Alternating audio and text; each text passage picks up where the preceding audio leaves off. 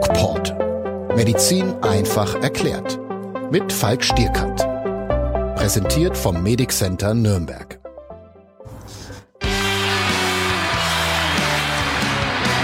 Hallo und herzlich willkommen hier auf unserem ähm, DocPod Podcast Kanal sozusagen. Es ist äh, Dienstag, der 2. März und es erreichen uns äh, faszinierende Nachrichten aus äh, unserer Bundeshauptstadt, nämlich, ähm, dass der Lockdown bis zum 29. März verlängert wird. Das finde ich jetzt tatsächlich äh, spannend, aber es dürfen bestimmte Läden öffnen und dazu gehören glücklicherweise auch die Buchläden, weil die ja äh, für die Kultur notwendig sind und ähm, da bin ich nicht ganz uneigennützig, denn ähm, ja, denn, Lisa, warum denn?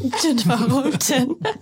ja, ähm, weil du, Falk, ähm, dein neues Buch rausgebracht hast. Und zwar, laut meiner Information heute. Es ist nicht mein neues Buch, sondern es ist das Buch von mir und dem Herrn Professor Lars Natürlich. Breuer mhm. ähm, von der Universität Erlangen-Nürnberg. So ist das.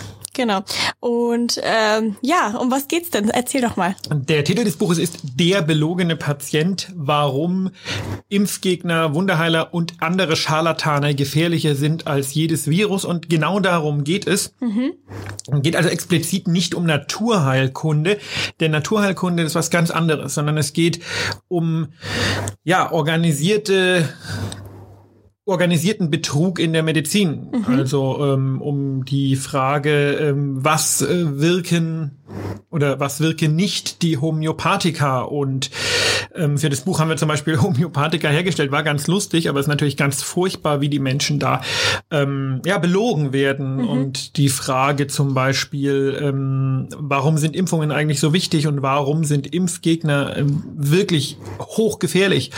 Um, was haben wir noch besprochen? Genau Antibiotika. Warum werden eigentlich so viele Antibiotika verschrieben und warum werden eigentlich so wenig Schmerzmittel verschrieben? Denn was nicht viele wissen, wir verschreiben in Deutschland tatsächlich zu wenig Schmerzmittel. Wir haben okay. darüber gesprochen, operieren wir zu viel? Operieren wir vielleicht sogar nur, um Zahlen und Profit zu generieren? Also wir haben da niemanden ausgelassen. Wir haben ganz knallhart geguckt, was sagt die Wissenschaft, was sagen die wissenschaftlichen Studien und was wird tatsächlich gemacht. Und dann haben wir verglichen und gesehen, oha, Oha. Oha. Achso, das war schon. Das war schon der belogene Patient. Ich dachte, da kommt noch was. Ja, ähm, Nee, da, ich meine, dann kann man, dann braucht man das Buch nicht mehr, ne? Dann, ja, ja, genau. ähm, du hattest mir im Vornherein gesagt, dass ihr drei Jahre an einem Buch geschrieben habt und genau. jetzt passend zur Corona-Zeit habt ihr es rausgebracht. Also äh, keine, es gibt, glaube ich, keine bessere Zeit dafür. Nicht nur das, ähm, wir hatten ja große Angst, dass dieses ähm, Veröffentlichungsdatum steht ja seit Ewigkeiten fest und mhm.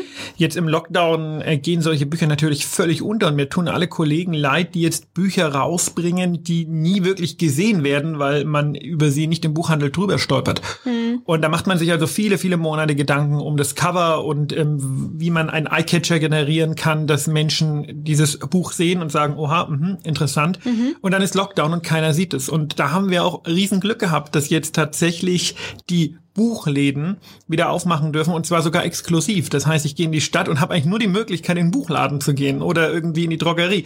Also werden viel mehr Menschen in den Buchladen gehen. Mhm. Da schäme ich mich fast ein bisschen dafür, dass ich so sehr davon profitiere. Denn fair, muss man sagen, ist, ist es nicht. Mhm. Nachvollziehbar, ja. Fair, Nein. Nein. Ähm, wo jetzt noch mal kurz auf dein Buch zurückzusprechen. Wo findet man äh, dein Buch überall? Auf äh, den ganzen Online-Portalen, wo man Bücher kaufen kann, genau, in allen Büchereien und so weiter. Genau, es ist in einem der mhm. größten deutschen Verlage, dem Griff und Unser Verlag, Autorenverlag rausgekommen.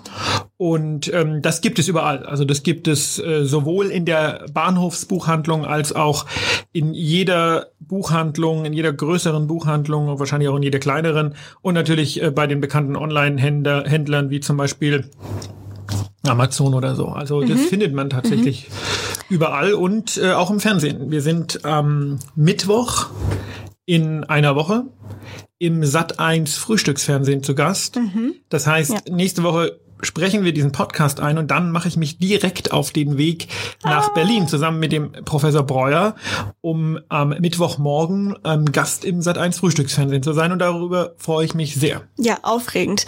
Äh, wir werden das natürlich auch alles auf unseren Social Media Kanälen ein bisschen äh, teilen und äh, du nimmst da die Zuhörer und Zuschauer ein bisschen mit, ne? Ja, das Und ähm, ja, ich bin schon gespannt, was da auf uns zukommt oder auf dich oder auf euch, wie auch immer. Ja, ich auch. Also für alle, die äh, Interesse haben und ähm, bitte nicht abschrecken lassen. Wir hetzen keineswegs über alles, was alternativ ist, sondern mhm. wir haben uns ganz objektiv die Fakten angeschaut und mhm. es geht nicht gegen spezielle Berufsgruppen. worüber es geht oder auch wogegen es geht, sind tatsächlich Menschen, die Homöopathie anwenden, weil die ähm, haben entweder das Prinzip Medizin nicht verstanden, also Physikum durchgefallen, oder ähm, belügen die Menschen bewusst. Und beides, finde ich, ähm, gehört nicht in den Sessel eines Arztes. Mhm. Ja, ich werde das Buch wahrscheinlich in einem halben bis einem Jahr lesen, weil momentan bin ich mit äh, Büchern für mein Studium beschäftigt. Aber ähm, danach werde ich es mir sofort. Ja, Ablenkung. Bücher lesen ist für mich jetzt nicht so die gute Ablenkung, sage ich jetzt mal. Wartest bis Hörbuch kommt. Hörbuch höre ich mir gerne an, ja. Da kann man ja ein bisschen entspannen, aber ja, lesen ist jetzt nicht so mein Ding. Aber oh. ist ja egal. Ähm, ich lese es mir trotzdem irgendwann später. Ne? Durch. Ja. Jetzt kommen wir zurück zu Corona.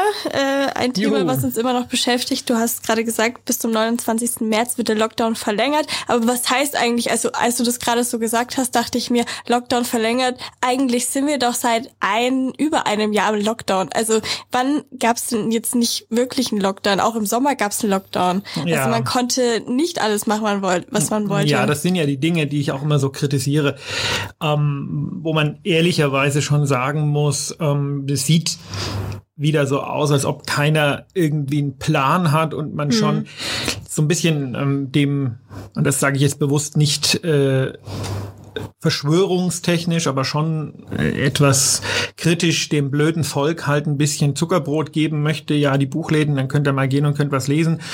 Aber ähm, äh, beispielsweise ein Spielzeugladen darf nicht aufmachen, gleichzeitig darf aber der Drogeriemarkt Spielzeug verkaufen, weil es, ich zitiere das mal, unzumutbar wäre, diesen Bereich, wo das Spielzeug im großen gängigen Drogeriemarkt verkauft wird, abzusperren.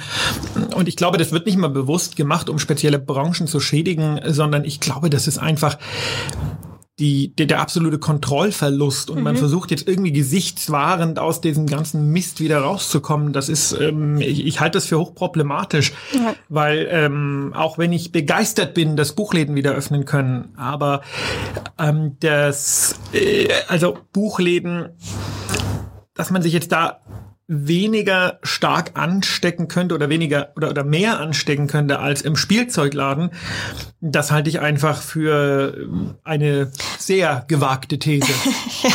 Vor allem halt, das Virus macht ja vor nichts halt. Also ob das jetzt da oder da ist, das weiß ja jeder. Ähm, macht so keinen es. Unterschied.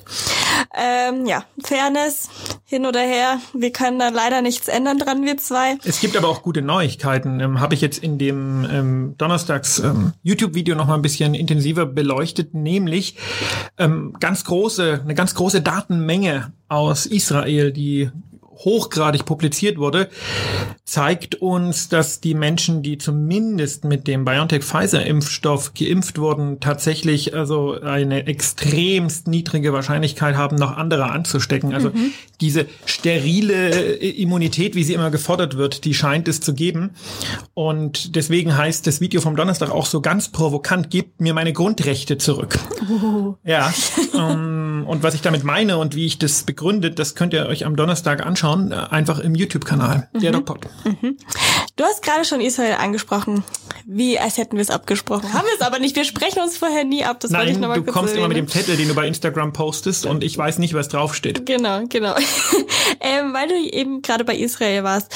Ähm, gestern habe ich im Fernsehen, ich habe gestern Fernsehen geschaut, hey. ähm, habe ich ähm, gesehen, in einer Reportage, dass Israel momentan ein Medikament an Patienten austestet, in Anführungsstrichen ist jetzt blöd gesagt. Ähm, natürlich gibt es dieses Medikament schon, ähm, welches inhaliert wird. Also die, die Patienten, die an Corona erkrankt sind oder beziehungsweise schwer erkrankt sind, das waren tatsächlich schon welche, die schon ziemlich, ziemlich, ziemlich schlecht Luft bekommen haben, ähm, bekommen dann diese Inhalation. Ähm, jetzt wurde das an 35 Patienten angewandt. 34 Mal war es erfolgreich. Da gab es zum Beispiel einen Patient, der hat gesagt, er würde fast sterben und dann hat er dieses Medikament genommen und es ist, wurde besser natürlich. Er ist immer noch am anders am Sauerstoff, ähm, wie sagt man, Sauerstoffdings da dran? Sauerstoff. Sauerstoffpflichtig heißt das. Genau. Ähm, aber es geht ihm deutlich besser und ähm, Hast du davon gehört? Und ja, ich habe da ein bisschen andere Zahlen. Also ich ja. äh, habe äh, von 30 Patienten tatsächlich gehört mhm. ähm, und 29 haben sich äh, deutlich verbessert. Das mhm. ist wohl ein Medikament, was den ähm, sogenannten Zytokinsturm unterdrückt. Das bedeutet, die ähm, diese Kaskade, die einsetzt, wenn ähm, Covid oder wenn das Coronavirus praktisch das menschliche Immunsystem gegen sich selber lenkt. Das ist dieser Zytokinsturm. Das Immunsystem produziert so viele Abwehrstoffe ungerichtet gegen Corona, dass es schneller sich selbst als das Virus zerstört. Deswegen finde ich das immer lustig, wenn die Leute verargumentieren, ähm, ich habe ein gutes Immunsystem, mir kann Corona nichts. Ähm, das Lustige oder das Nicht-Lustige ist, dass Corona genau das nutzt und das Immunsystem gegen uns selber richtet. Mhm. Das ist eine sehr interessant, ein sehr interessanter Aspekt, denn auch bestimmte Rheuma-Medikamente ähm, haben diesen Effekt wahrscheinlich. Da gibt es auch erste Vordaten, mhm. also Rohdaten sozusagen. Und ich hatte mich äh, stark gewundert. Meine Großmutter hat Rheuma, ganz schweres Rheuma und nimmt ganz schwere Immunsuppressiva, also Medikamente, die ihr Immunsystem unterdrücken. Und die ist diagnostiziert worden mit Corona und hat nicht mal gehustet. Und das hat mich sehr gewundert und ich, ich war mir nicht ganz sicher, was ich davon halten soll.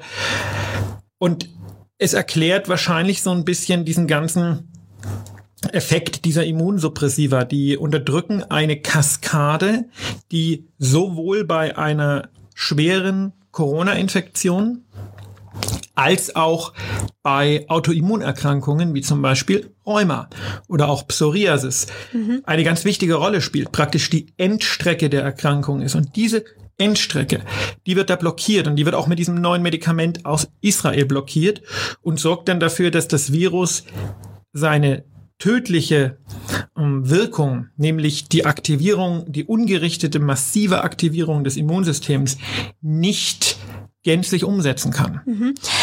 In dem Beitrag wurde auch gesagt, dass dieses Medikament, dadurch, dass es inhaliert wird, nur in die Lunge geht quasi. Also es ist quasi ein Medikament, das die Lunge unterstützen soll. Also ich kann es jetzt nicht genau erklären. Es geht nicht, nur genau in die Lunge, es geht nicht nur, diese Medikamente mhm. gehen immer auch ins Blut. Ne? Die okay. Lunge ist ganz, ganz, ganz, ganz, ganz fein strukturell aufgebaut. Also die kleinste Struktur der Lunge äh, beträgt nur zwei Zellschichten und eine Membranschicht, also unvorstellbar klein. Mhm und da gehen die Stoffe ähm, auch ins Blut, aber natürlich wirken sie äh, schon da, wo das Virus praktisch, das Virus hat ja seinen Übertrittsort auch im Blu äh, in der Lunge wahrscheinlich, ja, das mhm. ist haben wir also erst im Rachen, dann wandert es runter in die Lunge und dort geht es, wenn es blöd kommt, ins Blut. Und dann entsteht dieser Zytokinsturm, ja, mhm. und dann kann man das Virus plötzlich in der Niere nachweisen oder mhm. im, im Hirn nachweisen. Und das ist die der Blutstrom bringt es dorthin. Ja, ganz anders als bei der Impfung, wo ja die Leute sagen, das wird in die Vene gespritzt. Die Impfung selbst, die kommt nicht ins Blut. Das Spike-Protein wird dann ins Blut abgegeben, dann entsteht eine Abwehrreaktion, die ist aber ungefährlich. Ähm, das Virus kommt aber ins Blut und das macht dann auch die Gefahr. Mhm. Weil der nämlich auch gesagt hatte, dadurch, dass es in die Lunge geht, ähm, sind keine Neben mit keinen Nebenwirkungen zu rechnen. Ähm, also es gibt ein Gesetz in der Medizin, keine ja. Wirkung ohne Nebenwirkung. Es gibt immer eine Nebenwirkung, okay. aber die muss nicht schwer sein mhm. oder die muss auch nicht klinisch sein. Man merkt die nicht, die ist nicht wichtig, die ist irrelevant, aber mhm. es gibt immer irgendwie Nebenwirkungen, ja, wenn es okay. nur ein Husten ist. Interessant. Also meinst du, das wäre ein Medikament, natürlich muss man das weiter erforschen, aber ähm, was vielversprechend ist auch für die Behandlung für die Patienten in Deutschland? Ja, das denke ich schon. Mhm. Ähm, wie gesagt, da fehlen natürlich Daten, aber Israel ist uns in vielen, vielen Punkten weit voraus. Ja. Also Israel ist im Grunde genommen das Vorzeigeland, was Corona angeht. Die haben jetzt, mhm. glaube ich, 60 Prozent der Bevölkerung geimpft. Da kannst du dich in jeder Bar impfen lassen. Da bestellst du ein Corona-Bier und eine Impfung gegen Corona oder so. Mhm. Ja, also ähm, das ist kein Witz, das ist tatsächlich so. Ja, habe ich. Ähm, ja. Äh, es, es gibt ja jetzt diesen, es gibt jetzt übrigens diesen guten Spruch. Ich weiß nicht, ob du den kennst unter Biertrinkern sehr verbreitet. Besser Astra als Corona. also Astra, weißt du schon, ist eine Biermarke. Ja, ja. Mhm. Genau. Ham Hamburg, oder? Ja. Im Norden. Ja, ja, ja. Mhm. Und die äh, Israelis, die machen das richtig gut und die machen das so, wie es ein fortschrittliches Land machen müsste. Mhm. Die machen es so, wie es Deutschland machen müsste. Ja, also ich habe das Gefühl, die gehen einfach locker daran und mit so einer Verspieltheit muss ich sagen, weil in der Reportage kam dann danach noch, die haben da so ein Event gemacht mit so richtig DJ und so weiter und äh, bei diesem Event konnte man sich impfen lassen, also es war ein Impfevent. Die machen das bürokratiefrei. Ne? Ein ja, Impfevent wäre in Deutschland überhaupt nicht vorstellbar, ja, weil da ja, muss ja der Arzt vorher bla bla bla. Genau. Ähm, wir stehen uns mit unserer Bürokratie hier natürlich selbst im Weg. Und ja. das ist, ähm, das, das sieht man überall in, in allen Punkten. Also ja, manchmal ist es gut, manchmal schlecht, ne? Ich glaube, Bürokratie ist nie gut. Deutschland mhm. Hat, also Bürokratie wäre nicht so schlimm, wenn wir digitalisiert wären, aber das sind mhm. wir nicht. Und Deutschland hat irgendwie eine Fähigkeit, gut zu organisieren. Aber wir müssen immer vorher noch mal darüber reden, ob wir und wie wir organisieren. Also wir organisieren das Organisieren. Und das ist halt so der Klassiker, ja. Was haben Sie, äh, Frau, Frau Kanzlerin, was haben Sie erreicht? Wir haben beschlossen, dass wir eine Planungsgruppe gründen. Das ist so eine Antwort, die öfters mal kommt, wo ich mir denke, das trifft das Dilemma der Deutschen ganz gut. Wir sind hochorganisiert, da geht im Grunde genommen nie was schief, aber es kommt halt alles viel zu spät. Ja, so ist es leider. Ähm, Nochmal zurück zur Impfung. Ähm, jetzt nicht in Israel, sondern hier in Deutschland. Äh, AstraZeneca hat ja seinen Impfstoff ein bisschen, ja, ja, in der Bevölkerung jetzt nicht so gut eingebracht, sage ich jetzt mal. Suboptimale PR-Arbeit. Genau. Ähm, wie, also jetzt hat man ja schon gehört, dass die ähm, Impfstoffe in den Arztpraxen verteilt werden. Ähm, damit sollen. auch sollen, ja. Ähm, damit andere Patienten natürlich auch, äh, die mehr gefährdet sind, geimpft werden sollen. So. Ähm, ist es ist es gut? Meinst du, die Leute lassen sich dann impfen, auch wenn sie sich, auch wenn sie nicht in diese, in dieses Impfzentrum gehen? Oder meinst du, die, die sagen, nee, machen wir trotzdem nicht und der Impfstoff bleibt liegen. Also Punkt eins Disclaimer, ich arbeite ähm, in anderen Bereichen mit AstraZeneca zusammen und das ist wichtig zu wissen, weil ich ähm, natürlich da auch äh, ein Gehalt für bekomme und ähm, das muss man einfach wissen, wenn ich über AstraZeneca rede. Nichtsdestotrotz ist meine Meinung ähm, völlig äh, objektiv. Erstmal zum oder ich versuche, dass sie objektiv ist. Ich habe mit dem Impfstoff in meiner Zusammenarbeit mit der Firma nichts zu tun. Das ist wichtig zu sagen. Mhm. Ähm, aber erstmal zu dem Impfstoff. Der Impfstoff ist deutlich besser als sein Ruf. Meine Frau ist geimpft worden als ähm, PJ-Studentin, die sich, äh, die auf der Corona-Station arbeitet und die hat's richtig, richtig böse gefetzt. Also der geht es richtig schlecht. Ging es gestern richtig schlecht, ist vorgestern geimpft worden. Heute geht's ihr schon wieder deutlich besser. Morgen wird sie wieder auf Arbeit gehen. Mhm. Und ähm, Kollege Breuer, mit dem ich das Buch geschrieben hat, sagt, das ist der Vorgeschmack darauf, was dich erwartet hätte, wenn du Corona bekommen hättest. Und das nicht nur einen Tag. Und das nicht nur ein Tag. Mhm. der Impfstoff von AstraZeneca ist in sehr, sehr vielen Studien, ich habe das letzte Woche schon mal gesagt, es ist ein sehr akademischer Impfstoff, der ist in sehr vielen Studien getestet worden. Und man hat in diesen Studien verschiedene Ergebnisse bekommen. Und es sind leider immer nur die etwas randständigen Ergebnisse kommuniziert worden. Wir haben also eine Wirksamkeit von ungefähr 90 Prozent Schutz vor einer Infektion und fast 100 Prozent Schutz vor einem schweren Verlauf. Das ist ein wirklich guter Impfstoff, der hat halt nur eine wirklich schlechte PR bekommen. Ja. Leider. Ähm, genau, leider, weil der ist sehr wichtig. Und jetzt ist es so, dass es tatsächlich Menschen gibt, die diesen Impfstoff nicht haben wollen, was äh, irrwitzig ist, gerade in der jetzigen Zeit. Aber Menschen sind irrwitzig und die Dosen bleiben liegen und müssen weggeschmissen werden. Und deswegen kam jetzt ähm, der ähm, Kanzler Söder, ähm, der Ministerpräsident Söder, Söder, auf die nicht Idee, ganz. noch nicht, auf die Idee, ähm, dass die AstraZeneca-Lieferungen auch an die Hausärzte gehen.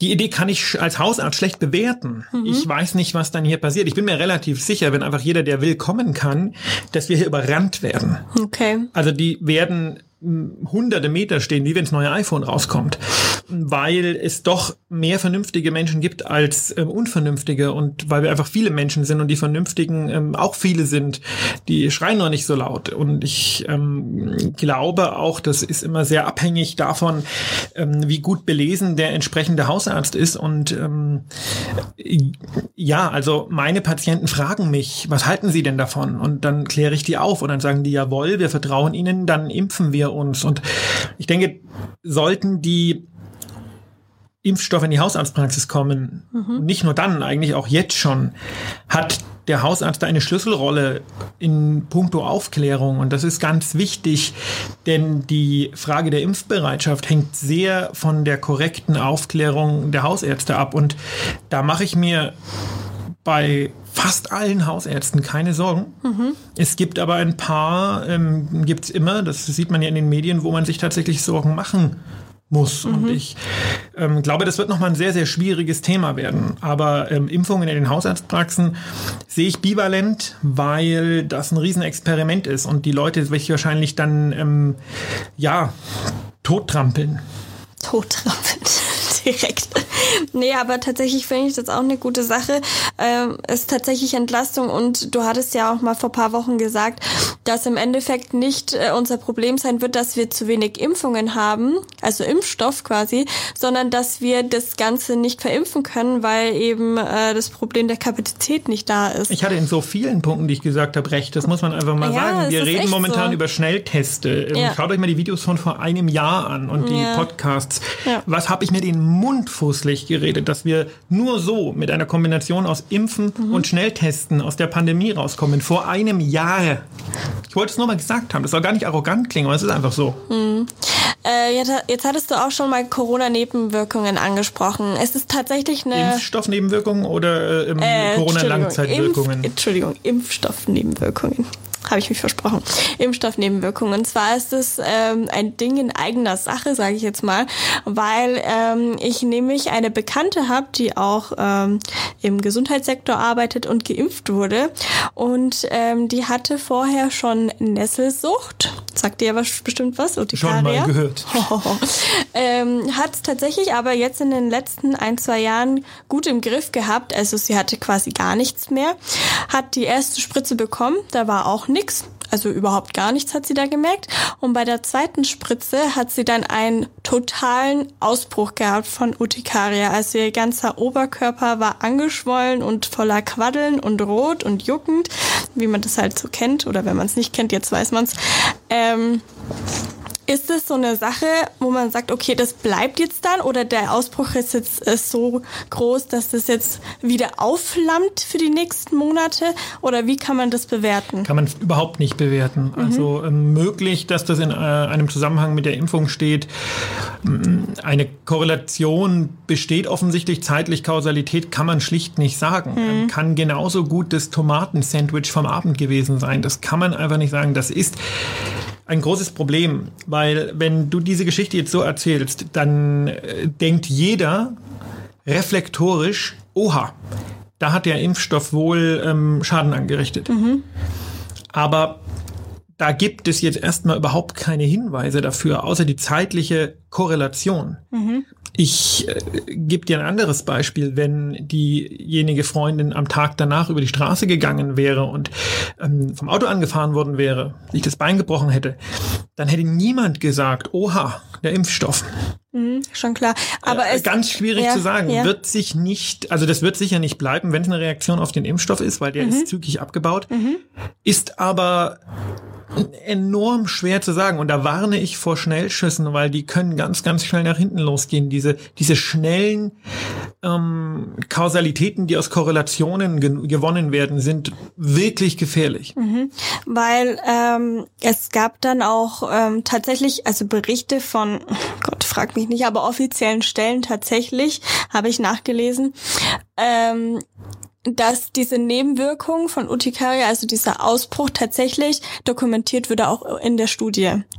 Das kann schon sein. Das wird man, das wird man im, im Nachhinein sehen. Deswegen mhm. gibt es Phase 4 Studien. Phase mhm. 4 Studien sind ja im Grunde genommen die Medikamentenstudien, die weitergemacht werden nach Einführung des Medikaments bis zur von der Markt, äh, vom Marktnahme des mhm. Medikaments. Also das wird man sehen. Ähm, trotzdem besser als Corona zu bekommen. Ja, aber du mal, du sagst quasi, wenn, wenn, wenn das jetzt akut aufgetreten ist vom Impfstoff, dann wird das in Zukunft nicht mehr ausbrechen, so. Also nicht vom Impfstoff auf jeden Fall. Das ist, davon ist auszugehen, ja. Okay. Ja, gut. Ist ja, ist ja wichtig zu wissen, ne? Ja.